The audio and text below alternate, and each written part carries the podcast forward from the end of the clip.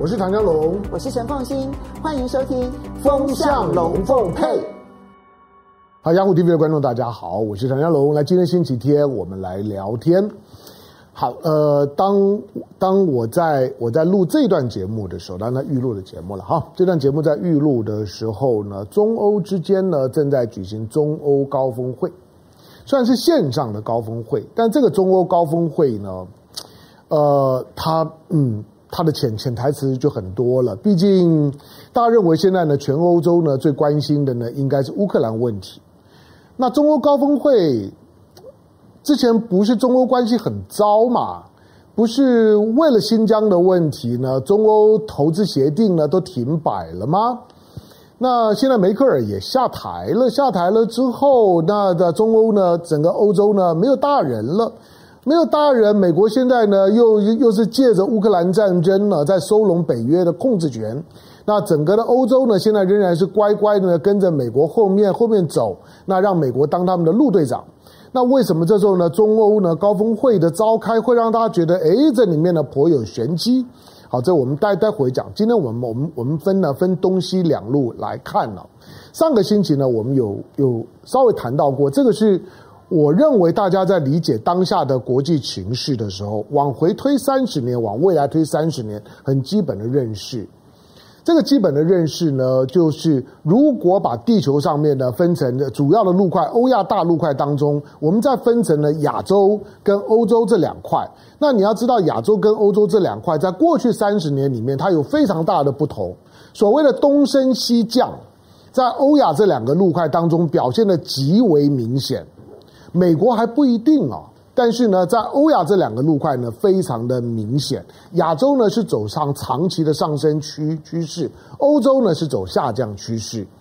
那欧亚之间的之间的差异性呢，是是呃数字上面大家自己去找来看了。过去我常常提到，那现在的全全世界呢，有百分之五十的经济成长率呢，都是靠靠亚亚洲东亚呢在在拉动的。那中国呢，现在作为全球的最大的贸易体，那它的增长的最快，唯一有机会呢，在未来几年，大家看好，可能二零二零二七年、二零二二八年，中国的总体 GDP 呢，可能就会超过美国等等，这些大家都都听很多了。那再加上呢，中国现在呢，现在作为一个一个全球的贸易大国。那东盟呢，已经呢，已经跟中国深度整合。东盟呢，是中国的第一大贸易伙伴，欧盟呢，是它的第二大贸易伙伴。可是呢，差别不大啊。那欧盟呢，今年呢，前两个月的时间，在贸易总量上面来讲，再度超过了东盟。换句话说呢，中欧之间，不管呢，在政治上面，在意识形态上面，偶尔会有口角，再加上美国的挑拨离间，可是中欧的关系，实质的关系，一直在稳定的成长。这个对欧洲来讲呢，它既是一种的嗯依赖，但是呢，其实它又是一种的解脱。依赖中国这件事情，有助于呢欧盟欧陆国国家从美国的控制之下解脱。那我们刚刚讲就是说呢，亚洲对亚亚洲国家来讲，过去三十年，我这样讲吧，就一九一九九一年以后，一九九一年以后，亚洲没有战争。我。我我不要更往前去看，说什么一九一九七九年，因为毕竟一九七九年之后，呃，俄罗斯呢还有还有阿富汗战争。可是呢，在在一九九一年之后，撇开美国入侵阿富汗，那入侵伊拉克不谈，亚洲国与国之间没有战争，尤尤其是亚洲的核心区域，到巴基斯坦到伊朗这一块，往往东。南南边你看到的整个的东盟中南半岛，往北到俄罗斯，包括朝鲜半岛，完全就是呢和平发展取向，和平发展稳定是亚洲的硬道理。而一九九零年三十年的时间，没有所谓的热兵器的战争，这个不可思议。那你说欧洲有吗？撇开我刚刚讲了，在中亚呢，或者说是呢西亚。的这种的伊拉克，当然那边有有有两伊的问问题啦，然后然后呢有有美国的入侵的问题啦，有 IS 的问题啦，恐怖主义啊战争啊，在在在中东一直呢都没有停止，美国呢又又又入侵了呢在阿富汗。我说除了呢除了这个就是说呢中西亚的这块之外，你看到的欧洲的部分，欧洲呢发发生了什么？上个世纪的九零年代，巴尔干半岛，巴尔干半岛血战。换句话说呢，在南南联战在战争的血血战，甚至于还炸了中国驻南斯拉夫的大使馆。结束了之后呢，那就没有事吗？不，二零二一年的时候呢，在高加索地区有纳卡战争，亚美尼亚跟呢跟亚亚塞拜疆之间的战争，纳卡战争虽然没有打很久，可是两个呢在外高加索的小国之间的战争。对欧洲来讲一样很紧张，因为旁旁边就是北约的最东边，就是土耳其。好，那换句话说，上个世纪的九零年年代，那在巴尔干半岛，然后呢，前两年还有呢外高加索的战争，今年连乌克兰都都都开战了。换句话说呢，欧洲呢，在这三十年的时间里面，不要说这些的强权国家呢，在在在非洲啦，在中东啊，到处呢，在在在在在放在在放火，到处呢在开战。欧洲本身也没有呃真正的就是说和平，所以呢，整个的欧洲跟亚洲呢，总体的感觉非常不一样啊。就是说，欧洲呢一直在深化冲突，始终没有办法去解决跟俄罗斯之间的问题。俄罗斯之间的问题，其实对欧洲来讲就是互信的问问题。虽然俄罗斯呢，在在普丁二零零零年普丁慢慢掌权之后，普丁也曾经试出过说，俄罗斯想加入北约，好不好不好？当然不好啊！北约北约带头的，虽然它叫北大西洋公约组织，但北约带头的是美国啊，你想美国会好吗？那俄罗斯呢？这个提议基本上就要吃美国豆腐，就是看美国的态度如何。你要知道，所谓的一个军事同盟，军军事怎么样叫同盟？就是你让我把把导弹摆到你那里，这第一个；第二个，只管通勤的这些呢指挥系统情报的交换，你跟我一体化，使用了我的我的作战的时候的相关的通信跟武器的参数就可以了。那样子呢，我们就算是军事同同盟了。可是这对大部分的国家来讲可能不是问题，可是对俄罗斯就是很大的问题。你想，美国会觉得跟俄罗斯，俄罗斯会觉得我放掉我的武器系统，跟你美国整合在一套吗？如果真的可以的话，美国就不需要，因为呢，土耳其呢要买要要买俄罗斯的这个防空飞弹，要买要要买要买中国的红旗九，然后大发雷雷霆跟土耳其翻脸。你是我北约的同盟国，你怎么可以去买俄罗斯买中国的这些呢？这些呢防防空导弹系统怎么可以？所以军事上面的整合对俄罗斯是问题。那加入北约不可能，可是呢，对其他的欧洲国家来讲。可能不是太大的问题，这个是说军事同盟。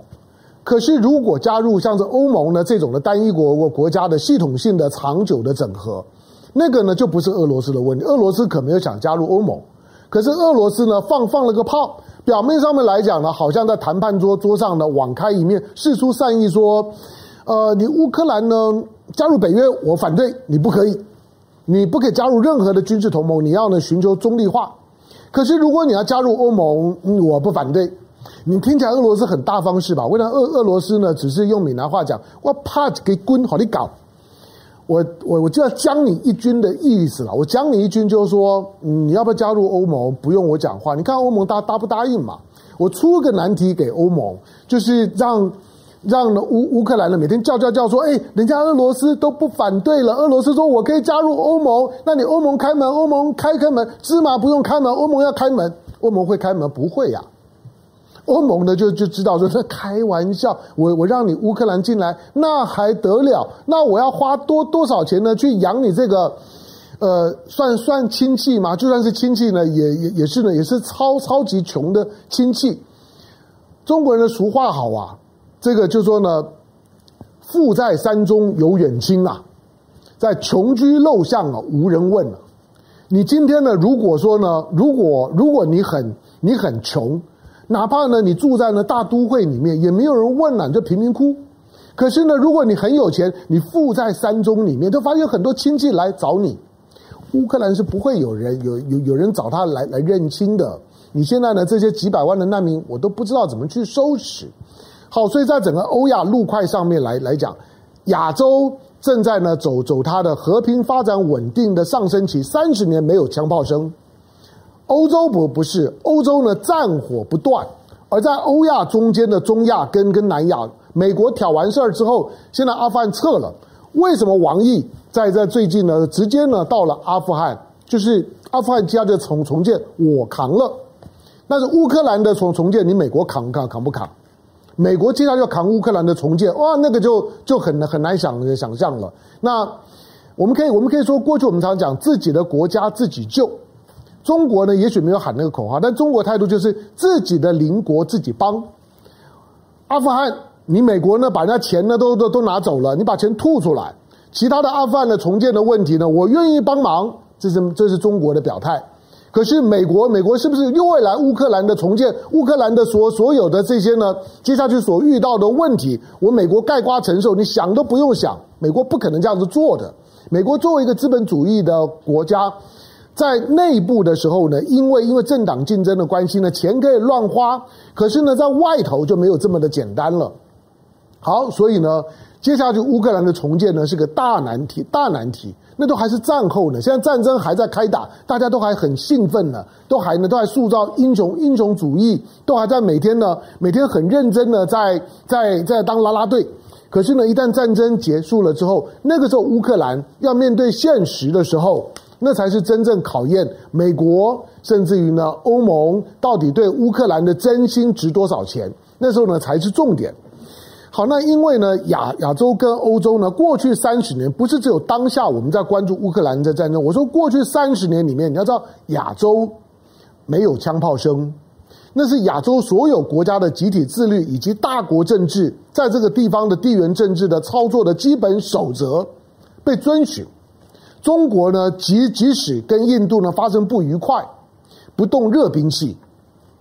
今天呢，在朝鲜，即即使呢，它发展导导弹，它进行核试爆，中国超不开心的。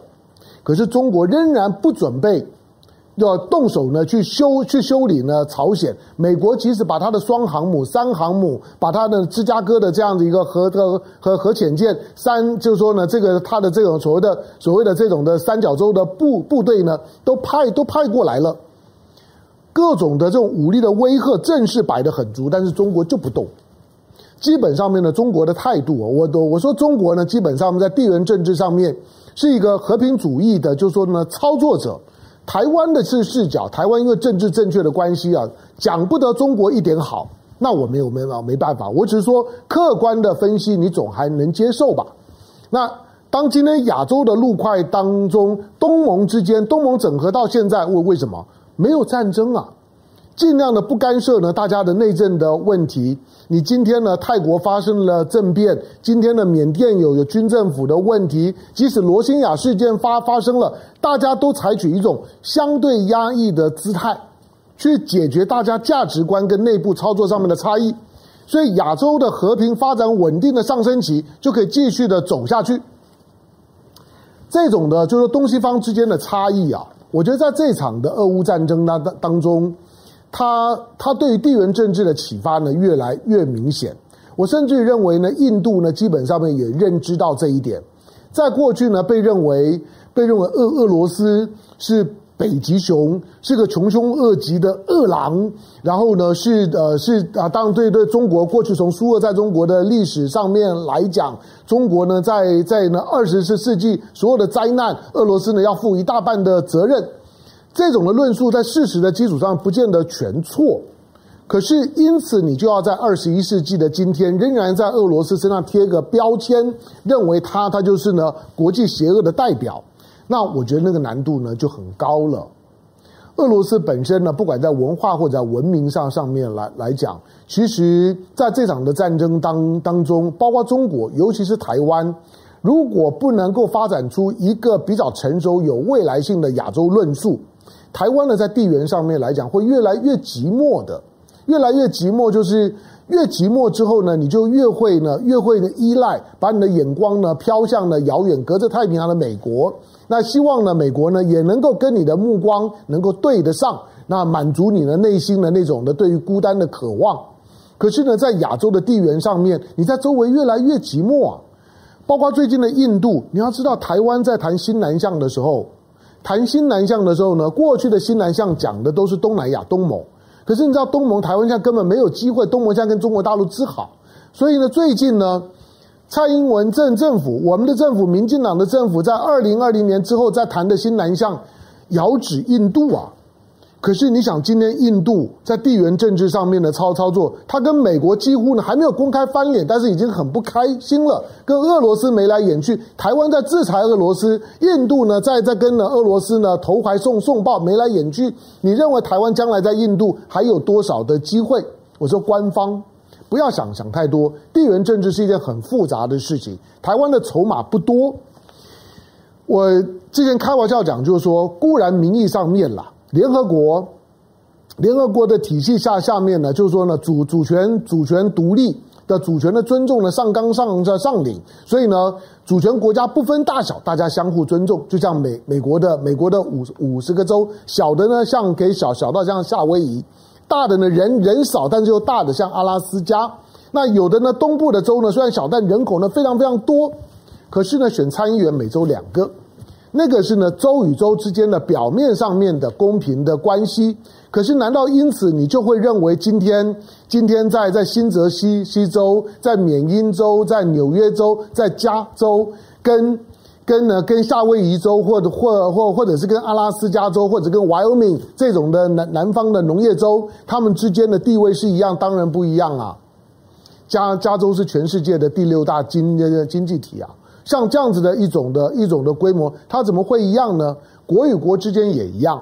我们在看待国与国的时候啊，今天大国跟小国之间的相相处，不要说呢过过过去的这种的这种的，就是说呢儒家的思想教我们的为为大国者能够呢能能够就是说为为为智者能以小事大，为人者能以大事小，这种的治人之辩啊，我们我们听很多，但是。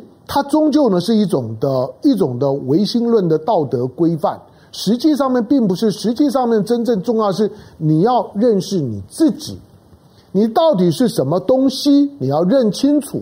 我常开玩笑讲说，如果今天一只老虎、一只老鹰跟一只老鼠，大家说的，哎，我们我们都有个老，我们我们是一一呃一家人，因为我们都有个老啊，所以呢，你就呢。不知道你自己其实是老鼠，你要去跟老鹰做朋友，那你不是神经病吗？当你是一只老鹰，你你觉得我我我跟老虎呢是好朋友，你不是神经病吗？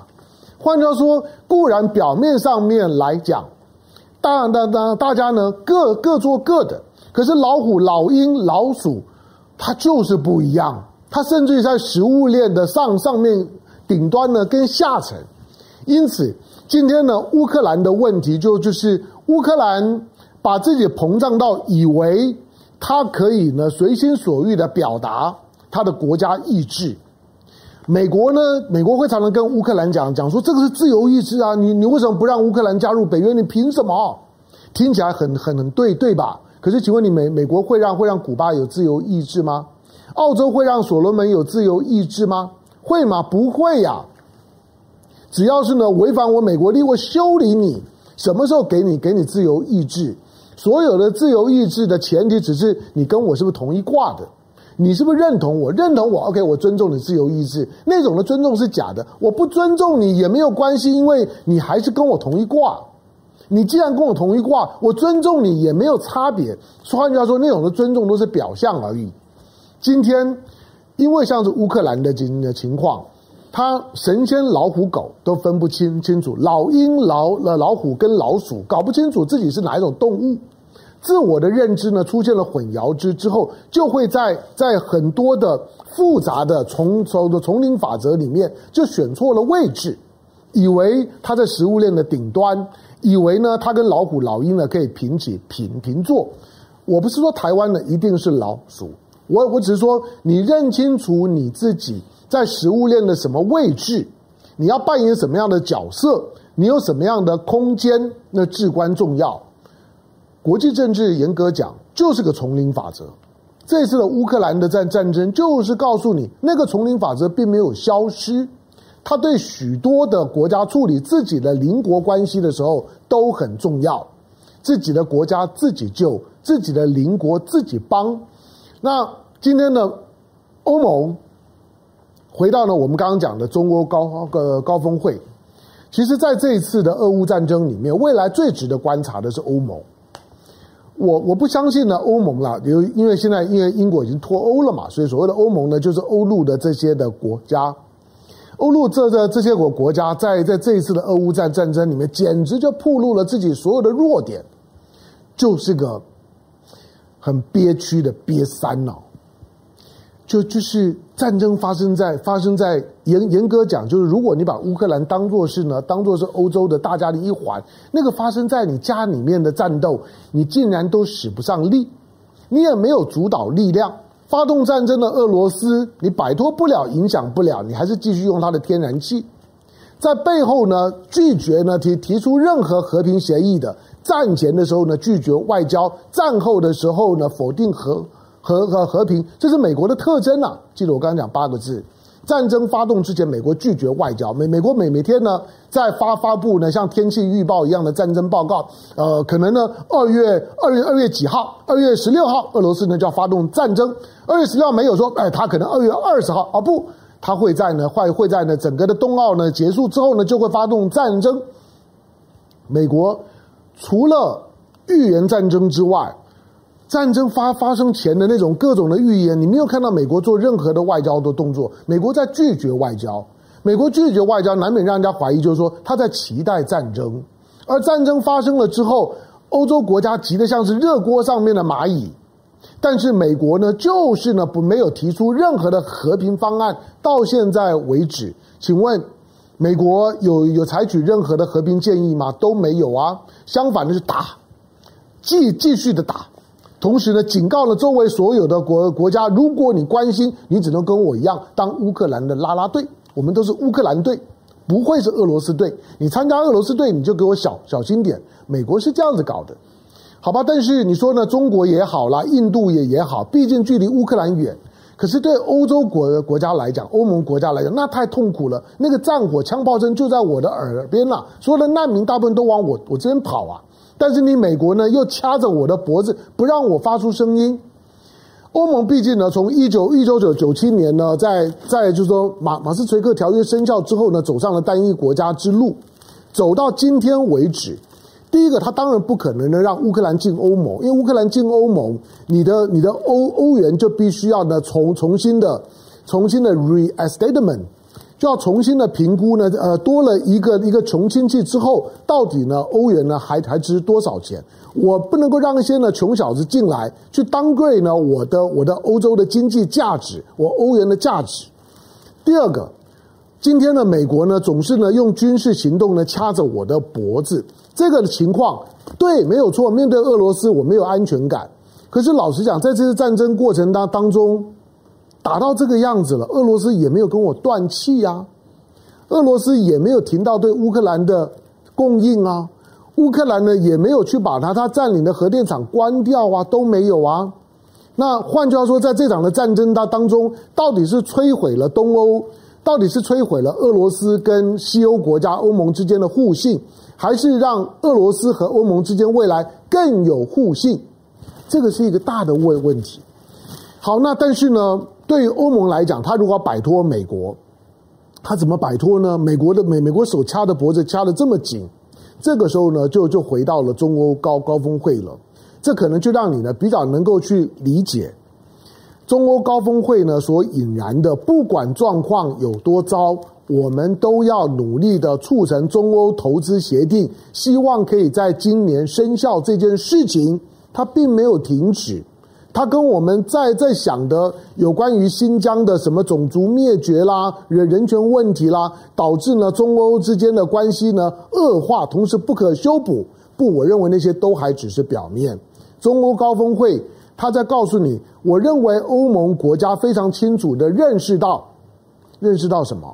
我如果要摆脱美国，我需要有一个战略制衡点，而这个战略制衡点除了中国以外没有第二个了。所以。中欧投资协定是欧盟要摆脱美国对于欧欧洲的掐在脖子上面的那双手最好的武器跟工具。未来中欧的关关系呢，我仍然是看好，而且是非常看好的，因为欧盟在这场的战争当当中受伤太重了，欧盟呢是在这场的战争当当中，虽然没有太多的人命的伤亡，可是是受害最严重的。受害之后，我认为欧盟势必要重新调整自己在美国、中国、俄罗斯之间呢自己的位置。换句话说呢，欧盟也开始要重新的确定，我到底是老虎，我到底是老鹰还是老鼠？你认为欧盟是什么？没有关关系，欧盟在重新的调整自己的认识。所以这场战争之后，大国政政治，尤其在战场周围的国家的认识，以及呢地缘政治的关系的改变，可能都蛮大的。而且那个方向可能跟今天的国际宣宣传。乌克兰队的宣传的重点可能都相反，这点在台湾必须要有警觉，因为我觉得台湾的舆论给台湾的老百姓对于这场的战争的正当性，对于这场的战争的本本质以及未来的影响的判断，可能都会产生误导的效果。感谢收看今天的雅虎 TV，周末快乐，拜拜。